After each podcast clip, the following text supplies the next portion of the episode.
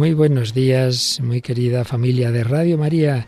Sabéis que desde hace muchos años tenemos programa de medicina en Radio María porque Radio María, como es en general, la fe católica no se refiere solo a rezar, a la liturgia y a la teología, sino que es toda la vida, toda una visión de la vida desde la fe.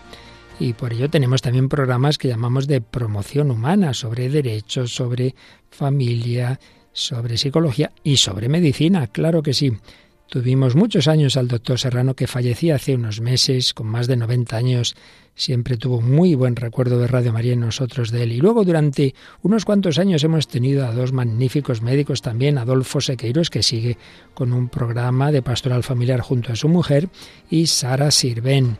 Los dos nos han ofrecido este programa para que tengan vida y que les agradecemos muchísimo su esfuerzo. Bueno, pues ha llegado el momento de un relevo en el equipo y una médico joven también, Alicia Lois, con un equipo de colaboradores que nos irá presentando. Toma el relevo, toma el relevo de este programa de medicina desde una visión cristiana, por supuesto, que vamos a poder tener con un cambio de horario también. Volvemos a la mañana. Va a ser los lunes a esta hora, las doce y media, once y media en Canarias y, como digo, pues quincenalmente dirigido por Alicia Lois y los colaboradores que nos va a ir presentando. Pues muchas gracias a todos ellos y bienvenidos a esta nueva etapa del programa de Medicina en Radio María, para que tengan vida.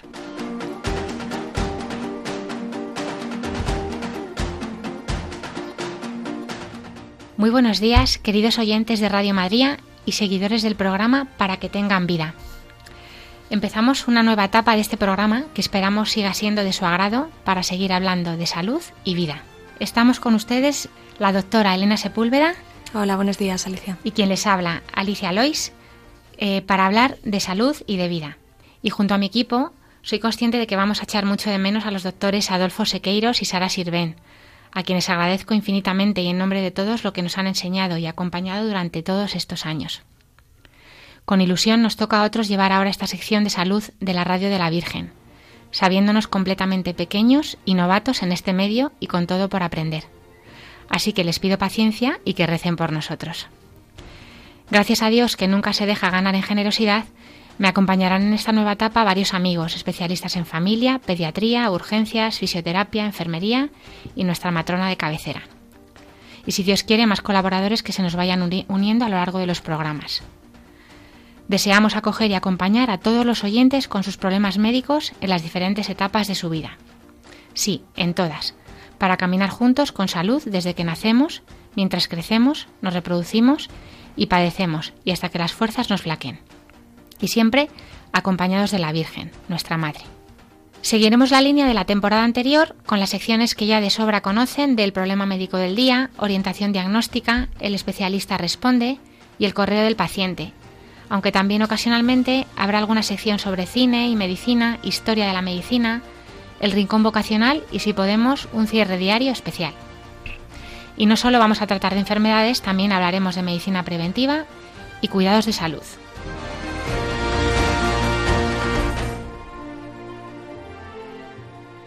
Como en otros programas, eh, podréis tener contacto con nosotros a través de eh, vuestras cartas enviándolas al Paseo de Lanceros número 2, primera planta, 28024 de Madrid, o en el correo electrónico del programa para que tengan vida arroba radiomaria.es.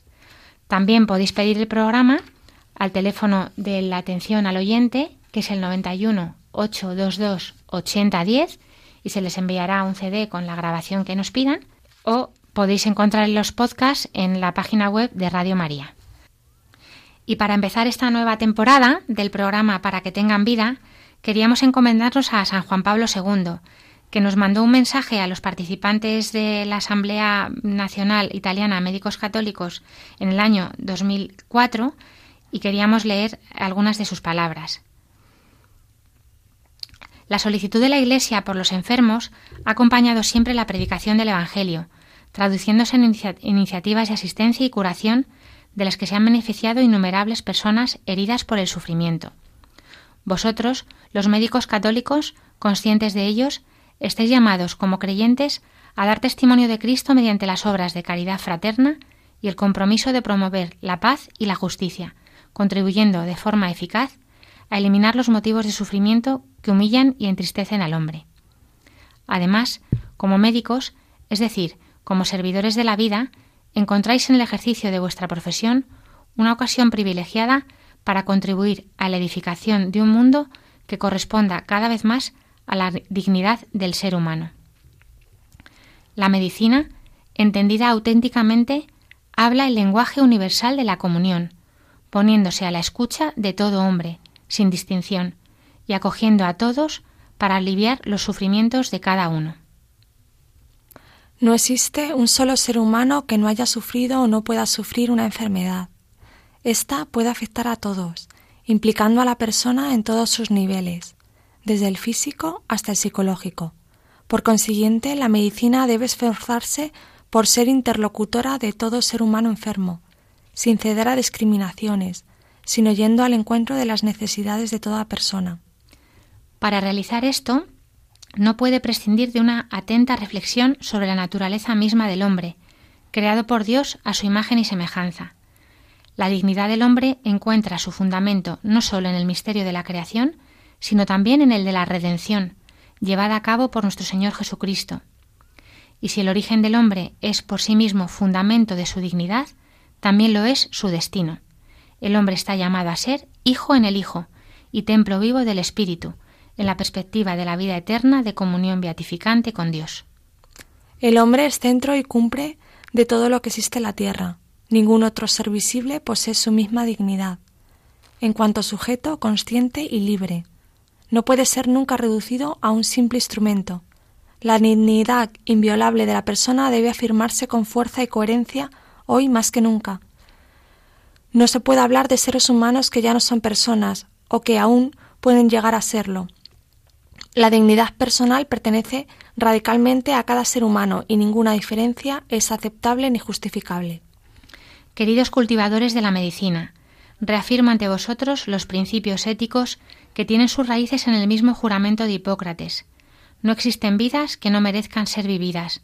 No hay sufrimientos, por más dolorosos que sean, que puedan justificar la eliminación de una existencia. No hay razones, por más altas que sean, que hagan plausible la creación de seres destinados a ser utilizados y destruidos. Que os impulse siempre en vuestras opciones la convicción de que es preciso promover y defender la vida desde su concepción hasta su ocaso natural. Lo que os permitirá distinguiros como médicos católicos será precisamente la defensa de la dignidad inviolable de toda persona humana. En vuestra obra de salvaguarda y promoción de la salud, no descuidéis nunca la dimensión espiritual del hombre, si en vuestro empeño por curar y aliviar los sufrimientos tenéis muy presentes el sentido de la vida y de la muerte y la función del dolor en la vida humana, lograréis ser, auténticos promotores de civilización. En nuestra sociedad prevalece a veces una mentalidad arrogante que pretende discriminar entre vida y vida, olvidando que la única respuesta verdaderamente humana ante el sufrimiento ajeno es el amor que se prodiga, acompañando y compartiendo. Por desgracia, como sucede en muchas otras actividades humanas, también en la medicina el progreso científico, que por una parte representa un instrumento formidable para mejorar las condiciones de vida y de bienestar, por otra puede quedar asimismo sometido a la voluntad del atropello y de dominio. En este caso, la investigación científica orientada al bien del hombre por su propia naturaleza corre el riesgo de perder su vocación originaria. Ningún tipo de investigación puede ignorar la intangibilidad de todo ser humano. Violar esta barrera significa abrir las puertas a una nueva forma de barbarie. Queridos médicos, la visión cristiana del servicio al prójimo que sufre no puede tener menos de ayudar al ejército correcto de una profesión de fundamental importancia social. También la investigación biomédica ha de ser vivificada por la inspiración cristiana para que contribuya cada vez mejor al verdadero bienestar de la humanidad. En los hospitales o en los laboratorios, sentíos orgullosos de la, identidad cristiana, que os ha caracterizado en estos 60 años de servicio a los enfermos y de promoción de la vida. Reconoced en todo enfermo al mismo Cristo, colaborando con los que trabajan en la pastoral de los enfermos. A la promoción insustituible de vuestra profesionalidad, añadid el corazón, el único capaz de humanizar las instituciones. Vivificad el servicio con la oración constante a Dios, que ama la vida, dice Soberbios, recordando siempre que la curación, en última instancia, viene del Altísimo. Queridos médicos católicos, os encomiendo con afecto a la Virgen Santísima, para que, sosteniéndoos con su fúlgido ejemplo de firmeza en la fe y de grandeza en la misericordia, os proteja en el ejercicio diario de vuestra profesión. Con estos sentimientos os bendigo a todos de corazón.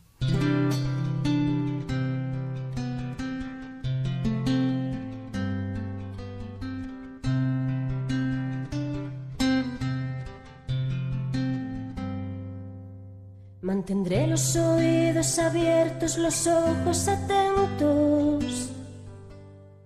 Hoy te elijo, hoy te consagro para que estés siempre en mí. Mi corazón estará siempre en ti, mis ojos estarán siempre en ti. Mantendré los oídos abiertos, los ojos atentos Hoy te elijo, hoy te consagro para que estés siempre en mí. Mi corazón estará siempre en ti, mis ojos estarán siempre en ti.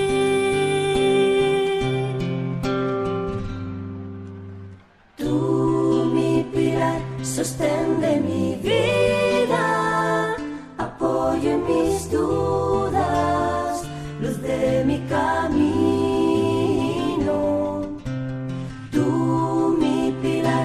transforma mi alma, trae paz, tráeme calma, espero en ti.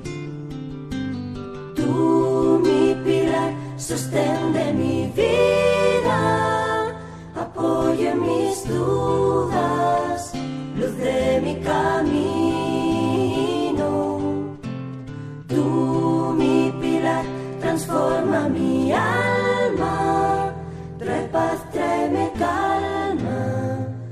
Espero en ti. Trae paz, calma, espero en ti. Pues con este patrón que nos hemos echado a la espalda para que nos acompañe, eh, pues le damos gracias a Dios lo primero también por nuestra profesión. Elena y yo estamos muy contentas de dedicarnos a lo que nos dedicamos, somos unas afortunadas, podemos trabajar en lo que nos gusta y además, pues bueno, pues eh, además de que supongo que nuestra nuestra nuestro ser cristianas, hijas de Dios, pues nos ha, hecho llegar a donde estamos, pero también nuestro trabajo nos ayuda mucho, a mí por lo menos, y sé que a ella también, hablo por las dos, a, a que aumente nuestro amor a Dios y a los hermanos, haciendo esta obra de misericordia tan bonita que es pues curar a los enfermos y también pues aconsejar al que lo necesita, ¿no? Dar buen consejo al que lo necesita y, enseñar al que no sabe. Todas esas obras de misericordia que muchas veces se concretan en la medicina tan de forma tan tangible y que nosotros pues nos podemos llevar a casa. ¿Qué, tienes que, qué, te, te, viene a la cabeza, Elena, cuando te hablo de estas cosas con el tema de la medicina? Porque últimamente en el trabajo a veces se nos puede venir un poco el agobio, la consulta a tantísimos pacientes, la, el teléfono. Pero mirando un poco más al corazón, ¿qué te hizo llegar hasta donde estás ahora? Bueno, pues un poco a veces en, la adolescencia, que, que, estás años luz de ahora, ¿no? Uno a lo mejor se puede introducir en la carrera de medicina, ¿no? Pensando pues un poco con una imagen un poco romántica, ¿no? Del médico con bata, con fonendo, impoluto. Y luego te das cuenta de que nada eso se parece a la realidad y mucho menos lo que se ve en las series, ¿no? Pero te das cuenta que es mucho más bonito. El, el, proceso de nuestra profesión, el proceso de acompañar, de bueno, ser médico de familia implica muchas más cosas, ¿no? El, conoces partes de la enfermedad, parte eh, del ser humano, sus aspectos más profundos, sus inquietudes, sus anhelos. Y a veces no podrás diagnosticar, no podrás tratar porque no tendrás los medios, porque no se puede hacer nada pero te das cuenta como el acompañar es si cabe mucho más importante. Bueno, ¿y cómo te he embolado un poco aquí en esto de la radio? Porque eh, cuando me pidieron que diera un relevo a, a los anteriores presentadores, a Sara y a Adolfo, pues se me vino muy grande y como mm, gracias a Dios el Señor ha ido poniendo a todos estos amigos que me acompañan en mi día a día, eh, pues que ya iréis conociendo si Dios quiere en los siguientes programas, pero que yo agradezco desde aquí a todos eh, pues que, que se fíen también de la Virgen, que es la verdadera directora del programa, y que el poquito bien que podamos hacer, pues que sea para mayor gloria suya y acompañar a, la gente, pues si lo necesita en su tiempo y en su y en su radio, ¿no?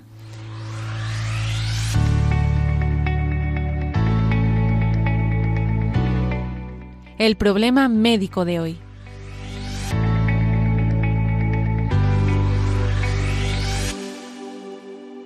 Hoy vamos a hablar del cáncer de mama. Muy bien, Alicia, hemos elegido este tema ya que se acerca el 19 de octubre, que es el Día Internacional del Cáncer de Mama, y bueno, pues este día nos brinda una oportunidad muy importante para hablar de lo que es esta enfermedad, ¿no? El cáncer de mama es un tumor maligno diagnosticado con más frecuencia en el 99% de los casos en la mujer y la principal causa de muerte por cáncer en los países desarrollados. ¿no? Se calcula que uno de cada ocho mujeres españolas tendrá un cáncer de mama en algún momento de su vida. El cáncer de mama, bueno, pues como todos los cánceres, consiste en una proliferación acelerada e incontrolada de unas eh, células en concreto del, epitelio glandular. La edad máxima está en torno por encima de los 50 años, ¿no? Se calcula que hay como dos frecuencias de aparición, hay un pico entre los 40 y los 50 y luego otro entre los 60 y los 70 años, ¿no? Es muy importante la detección precoz, ya que cuanto antes lo detectemos, pues mayor probabilidad de supervivencia, habrá. Es verdad que es un, tampoco se trata de, alertar a la población, pero es un, tumor diagnosticado con frecuencia y con mucha incidencia en la población habitual, pero porque se hacen unas pruebas eh, diagnósticas, gracias a, Dios, muy, muy importantes de detección precoz, ¿no? De en los países desarrollados. Luego, hablaremos de, las pruebas diagnósticas. Pero bueno, un poquito así por centrarnos y, hablar tanto de los factores de riesgo como factores protectores, bueno, pues eh, como os he contado antes, el factor de riesgo principal aumenta con, la edad. Luego también, bueno, pues uno si tiene antecedentes tiene, más, más papeletas para, para sufrir esta enfermedad, ¿no? como lamentablemente en la mayoría de los casos. Una elevada densidad mamaria en las mamografías una terapia hormonal sustitutiva después de la menopausia también aumenta el riesgo de cáncer de mama. Además, eh, al igual que lo hace el uso de la combinación de hormonas de estrógenos y progesterona posterior a la menopausia, es muy importante también todo lo que tenga que ver con el aumento de estrógenos, ¿no? Pues la menopausia tardía, la nuliparidad, la aparición temprana de la primera regla. Claro, porque cuanto más expuesto a estrógenos, la mayoría de los cánceres de mama más se reproducen y por eso una chica que ha tenido la menstruación muy pronto tiene más exposición a estrógenos. También una mujer menopáusica que tiene tarde la menopausia tiene más exposición a estrógenos porque tiene más ovulaciones y también las que nunca han tenido hijos porque durante los embarazos pues no se produce esa liberación de estrógenos, ¿verdad, Elena? Más estrógenos, más cáncer de mama. Más riesgo, efectivamente, sí. También, bueno, pues influye, como yo creo, como la mayoría de los casos, los estilos de vida, ¿no? El consumo de alcohol, la dieta rica en grasas, la carne roja, aumentan el riesgo. Se ha visto que aumenta el riesgo no tanto como otros, eh, como los estrógenos de forma continuada, pero, pero sí que aumentan el riesgo. La obesidad también es un factor de riesgo importante y tampoco nos tenemos que olvidar de la exposición a radiaciones ionizantes, ¿no? sobre todo durante la pubertad. Y mm, por ello es muy importante no hacer radiografías innecesarias, ¿no? que muchas veces eh, no por una radiografía te vas a, curar antes. Efectiva, efectivamente. Esas radiografías terapéuticas que muchos pacientes nos piden. Pero bueno, también es importante hablar de los factores protectores, ¿no? Una edad temprana al nacer el primer hijo, la multiparidad, una lactancia materna prolongada. Esto es muy importante porque ahí no estaríamos bajo los efectos del estrógeno, sino que aumentaría la, la progesterona. Eh, una dieta rica en frutas, verduras, el ejercicio físico de manera continuada, sobre todo más de tres días a la semana, un ejercicio físico aeróbico. Tampoco hace falta ser experto en correr maratones ni trialdones. Efectivamente.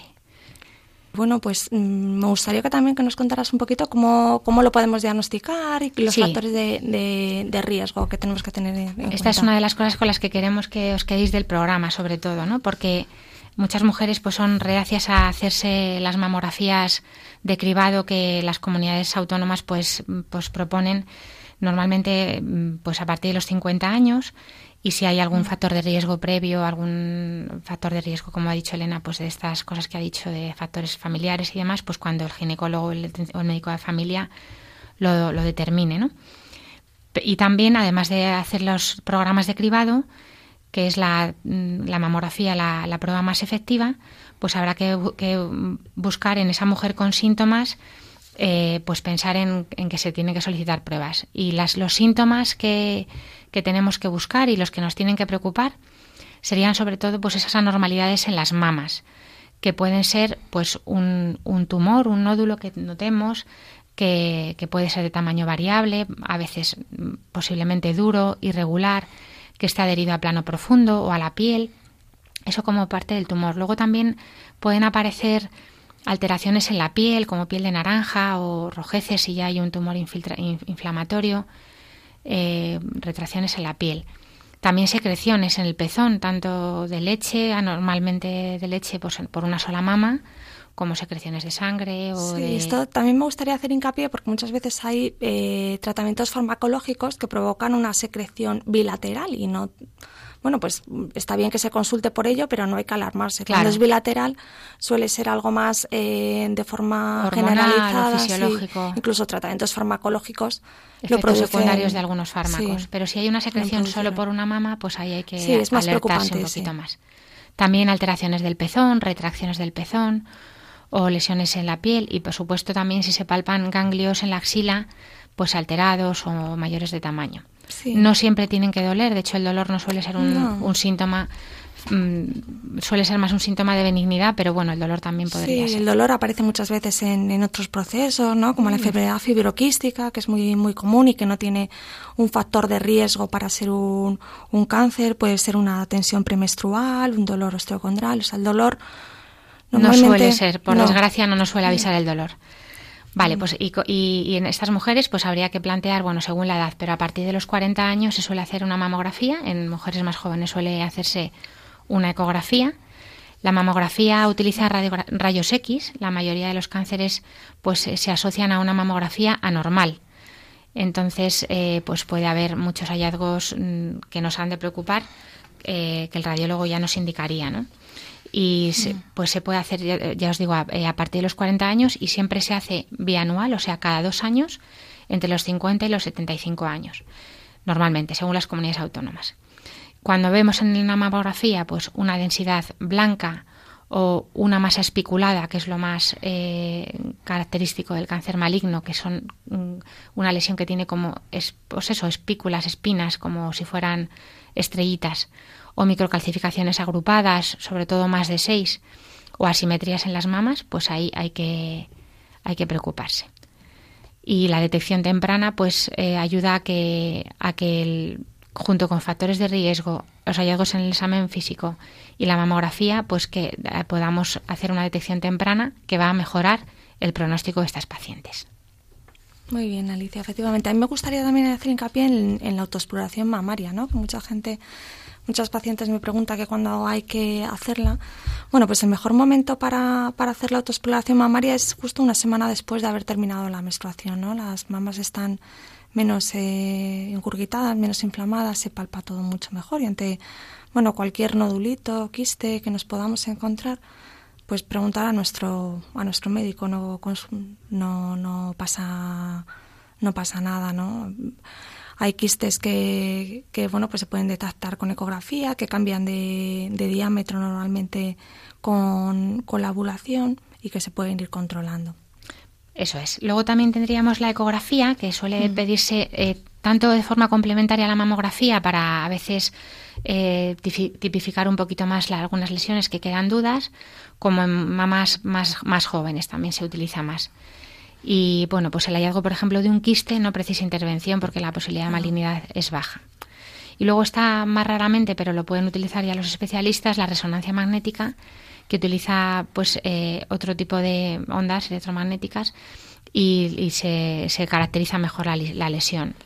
Em, sí, sobre todo sirve para mamas con implantes, para adenopatías metastásicas. Exacto, mujeres con tejido mamario muy denso o mm. con alguna mutación de los genes BRCA o mujeres portadoras de prótesis de silicona a los que no se les puede hacer mujeres eh, con implantes. una mamografía, eso es. Es verdad que es más sensible, Alicia, que la mamografía, pero es que es menos específica también y ello a veces pues lleva tiene sus sus inconvenientes como todo, ¿no? Que aumenta un poquito la realización de pruebas adicionales y de biopsias mamarias que ya son un poquito más dañinas para la para la paciente.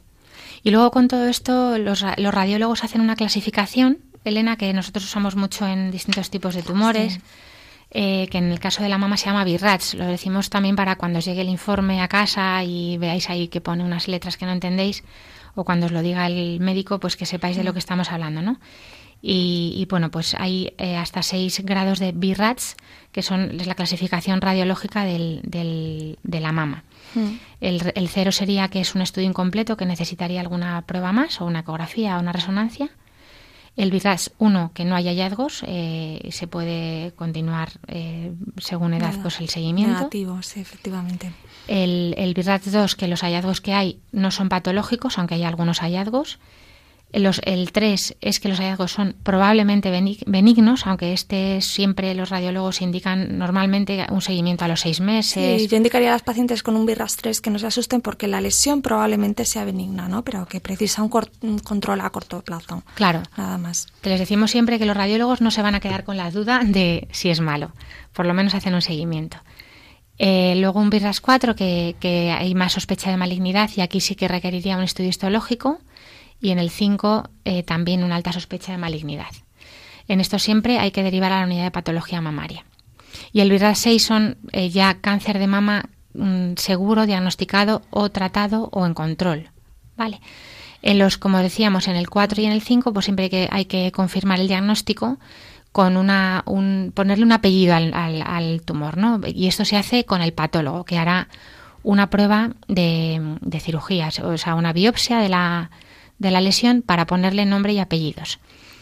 Porque además en esto del cáncer de mama en los últimos 20 años hemos avanzado muchísimo en, que según qué tipo de tumor eh, también cambia mucho el tratamiento. Antes tumores que, que tenían un pronóstico muy malo, pues ahora tienen un, según la tinción que el radiólogo determine, para tipos de receptores, por inmunostoquímica, en fin, un montón de cosas que Parece increíble cómo la medicina en todas sus ramas, inmunología y, patología, anatomía patológica, pues en esto de los tumores se han unido para, para, para cambiar la vida de la gente, porque cambia el pronóstico y la calidad de vida también.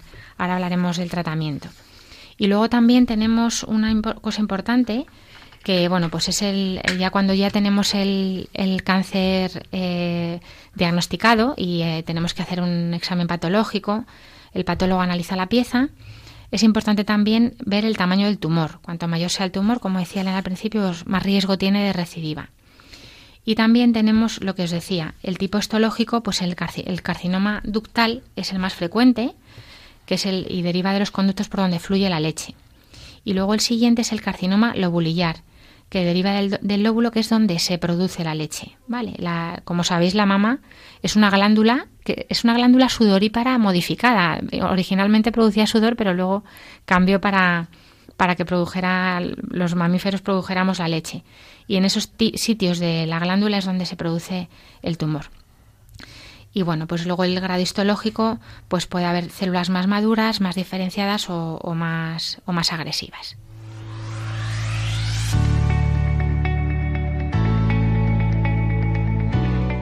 El especialista responde.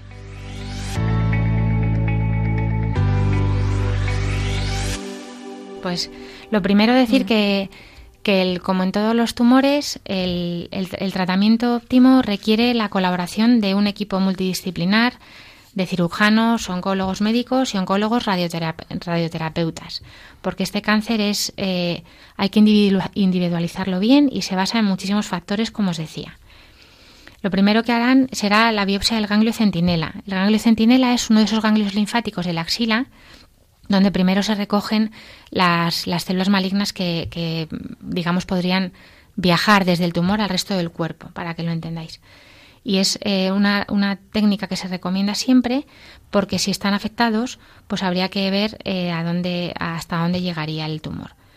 Luego también está la cirugía, que es la que también se individualizará en cada caso si se hace antes o después un tratamiento neoadyuvante con quimioterapia.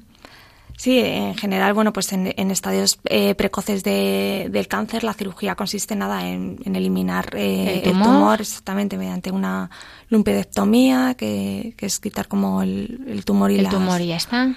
Y, los tejidos subyacentes, el anatomopatólogo lo analiza en el momento de la cirugía, a ver si los límites están afectados o no, para ver si hay que hacer eh, amplificación. Eso es.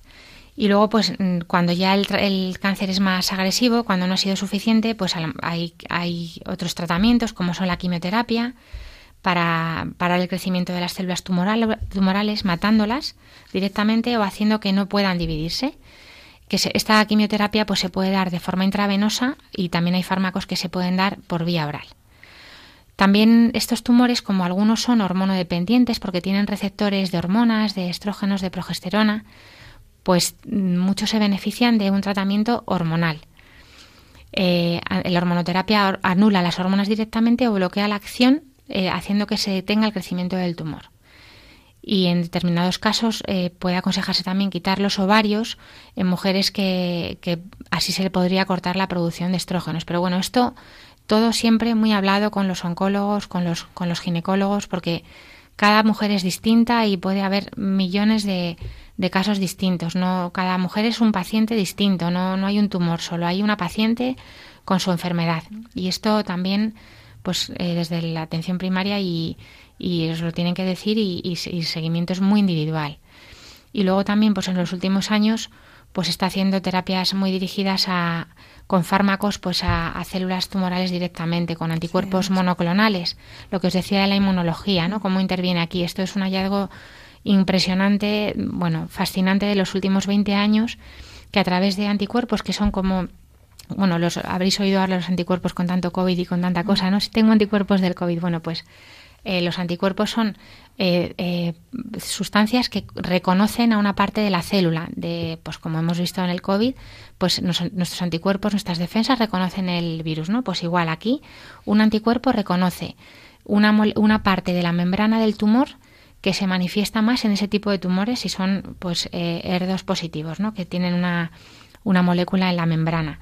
Entonces es increíble porque a través de ese anticuerpo que nosotros le inyectamos a la paciente podemos además meterle quimioterapia en ese anticuerpo, con lo cual vamos a atacar directamente a esas células, no, teniendo tantos efectos secundarios a nivel del resto del cuerpo. Solamente van a ir ahí a hacer su efecto, se liberan en la célula. Sí, luego también me gustaría hablar de la, de la radioterapia, ¿no? que se recomienda a todas las pacientes pues, tras la cirugía conservadora de un cáncer de mama de presentación eh, reciente.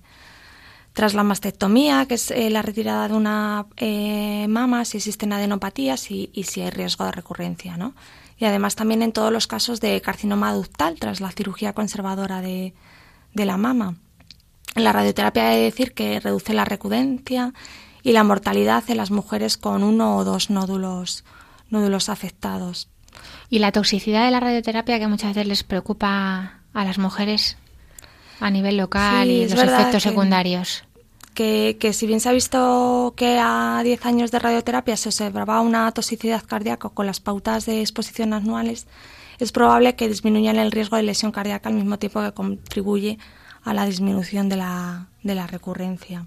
Vale, es verdad que también ahora están haciendo hincapié, por ejemplo, se puede hacer radioterapia eh, intraoperatoria, o sea, a la vez que abren el tumor, eh, meten ahí la radioterapia intraquirúrgica para actuar directamente ahí. Es más dirigida, con menos efectos secundarios. Antes había un efecto secundario muy, muy común, que lo mismo tenemos a alguien conocido que, que lo tiene, ¿no? Un, un linfedema, pero esto cada vez afortunadamente se ve menos por, porque ya se hace cada vez todo mucho más localizado, más dirigido. Es verdad que el linfedema, eh, que no lo hemos explicado mucho, es eh, lo podemos hablar, que es, eh, cuéntanos un poquito lo que era el, mm, el acúmulo de... Es un acúmulo de, de, linfa, ¿no? La linfa es, digo, que es como el basurero un poquito de la sangre, ¿no? Lleva, entonces, de esto se encargan los, los ganglios, que es donde están las células que nos encargan un poquito de defendernos y todo lo que no, por explicarlo un poquito muy, muy, muy llanamente, todo lo que no vale, pues va un poquito a la linfa. Entonces, si los ganglios han resultado afectados, no los han retirado, no vamos a tener esa función de drenaje y se acumula la linfa que al final es líquido y podemos ver un miembro más grande que otro. Esto se trata del el linfedema. Afortunadamente cada vez estos casos hay menos y yo tengo pocas pacientes Muy poquito, sí. Es verdad que esto hace unos años se veía un montón. Tenían que ir a fisioterapia, rehabilitación, porque se les quedaba el bracito del tumor muy hinchado, porque, mm. claro, al vaciarle los ganglios de la axila, pues tenía muchos efectos secundarios. Pero bueno, ahora las terapias, como decíamos, cada vez van mejor.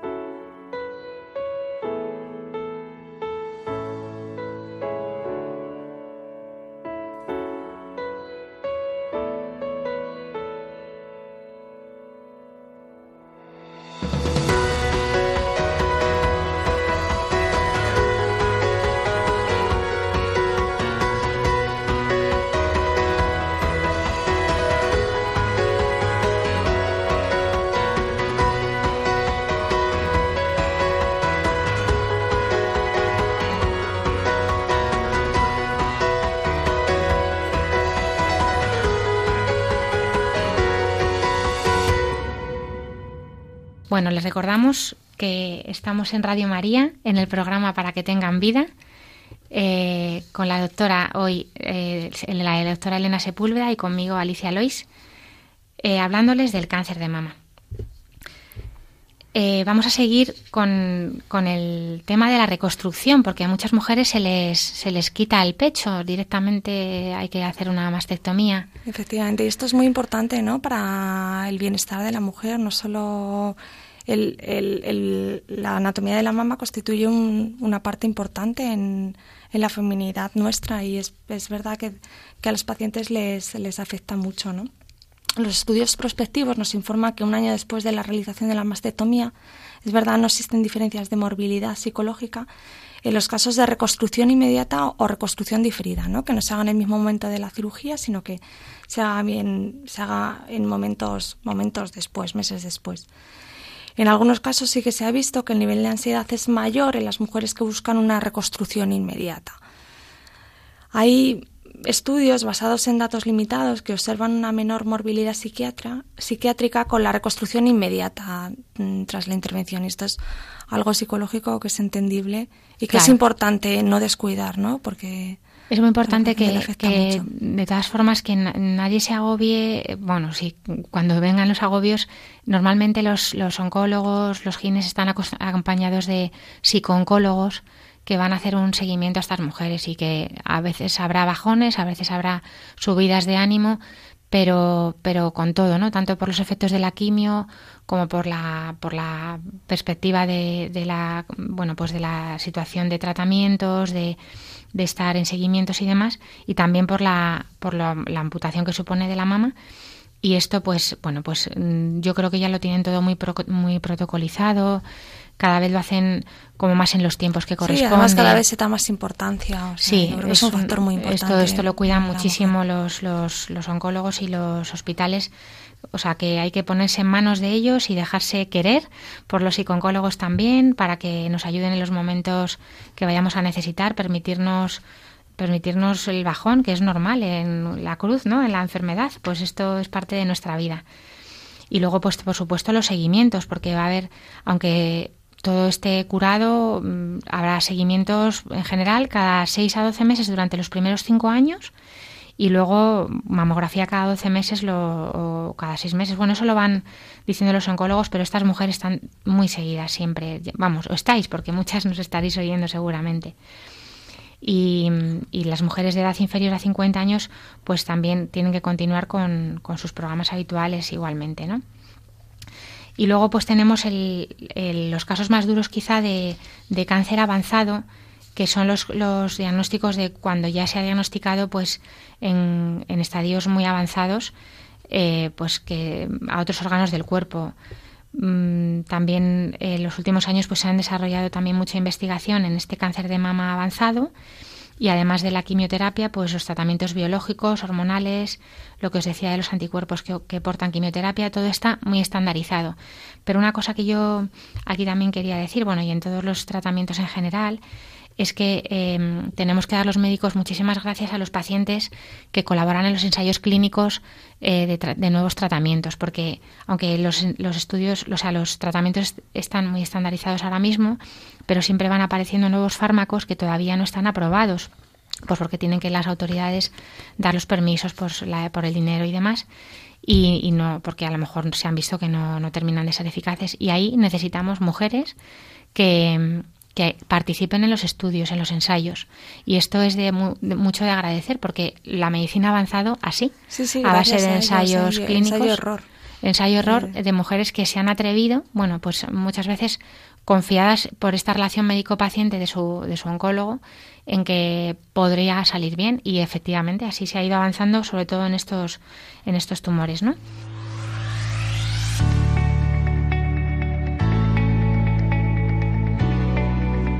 Para llevar a casa.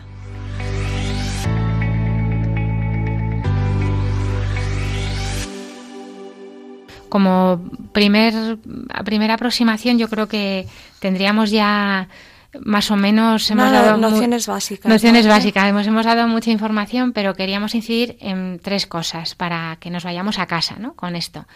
Eh, la importancia de la detección precoz. Efectivamente. Sin, agobios, pero sobre todo a partir de los 50 años, que no dejéis de haceros vuestras mamografías. Es verdad que con la pandemia ha quedado todo un poco parado y se han... Ha sido un poco caótico, pero yo tengo la sensación de que está volviendo se está retomando otra vez, efectivamente a su, cauce, pero que nadie lo deje, ¿no? No me viene mal la cita, bueno, pues si te viene mal, pues intenta, vamos a intentar cambiarla, vamos a intentar otras opciones. Que no es de pereza, porque sea una prueba un poco molesta, que aprieta, que es incómoda, porque es muy importante en la detección precoz. Luego, pues la, autoexploración, sin, volver, sin volvernos locas y tampoco dejarnos llevar por el hallazgo de un momento, porque la mama es muy, muy variable, es una, es una glándula que está viva y que a lo largo del, la del, del mes, del periodo, cambia muchísimo. Entonces, no nos volvamos locas con un pequeño cambio, pero si vemos que hay algún cambio que persiste a lo largo del, del mes, pues de los ciclos, pues habrá que acudir a, vuestro médico de familia. Y luego también, pues está lo que os decía al final, ¿no? La, el avance que ha habido en los tratamientos, que esto hace unos años, si leemos cosas de cáncer de mama de hace 20 años, que hace nada, efectivamente, eh, pues la gente tenía una supervivencia muchísimo mejor, muchísimo más baja y una calidad de vida muchísimo peor. Si vosotros tenéis algún familiar, pues mi madre tuvo, o mi abuela tuvo cáncer de mama, seguramente su calidad de vida fue peor con los tratamientos. Con los efectos secundarios del tratamiento efectivamente, mucho más Y, sus, y su, también su supervivencia. O sea, ha cambiado muchísimo y lo que va a cambiar, porque estos, estos años es que se está investigando muchísimo y, y es que posiblemente en unos pocos años más, pues es que esto sea una enfermedad crónica, como está siendo ahora mismo ya, mm. una enfermedad crónica con la que aprendemos a vivir, pero, pero que bueno, acompaña nuestra vida. De supervivencia. Pero que, exacto, con unos niveles de supervivencia muy altos. Y luego, muy importante, la calidad de vida que estas mujeres, ya seguro lo estáis viendo vosotras, pues estáis, eh, pues tenemos una calidad de vida muchísimo mejor con los efectos secundarios que hay que conocer, que el oncólogo os explicará que sí que se van a estar, pero que también hay tratamientos para los efectos secundarios, las náuseas, la dermatitis, pues las diarreas, todos estos fármacos tienen siempre efectos secundarios, como lo tienen los fármacos que usamos para muchas otras cosas sencillas, pero, pero bueno, pues, pues se descansa, se para, se, se retoma otro tratamiento. En oncología siempre es cambiar ciclos, ver qué es lo que va bien a cada paciente, hablarlo mucho y, y ya está.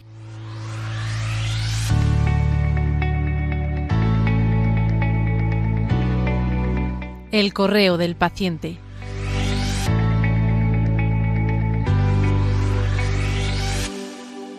Esperamos vuestras, vuestras sugerencias y vuestras dudas también sobre este tema o los que queráis que hablemos en el programa en nuestro correo electrónico eh, para que tengan vida arroba radiomaria.es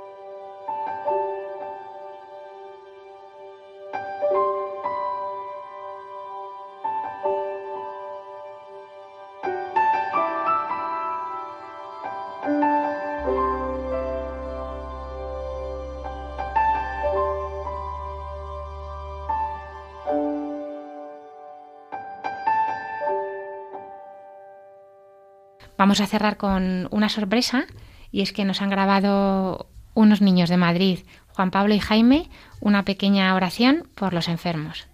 Jesús, quiero que pides por, los por, por, la gente que está malita, tú. Y también por los sacerdotes. Y que la cuide mucho. Y, y Jesús, cuídale pronto. Gracias Jaime y Juan Pablo por mandarnos vuestra oración. Os invitamos a todos a que si queréis también al correo nos podéis mandar alguna oración por los enfermos o por los médicos para cerrar el programa, sobre todo de los niños, que es la que más le gusta al Señor. Y con todo esto esperamos estar con ustedes en dos semanas. Agradecemos a nuestros asistentes de programación toda su ayuda y ahora les invitamos a continuar en la sintonía de Radio María y que Dios les bendiga.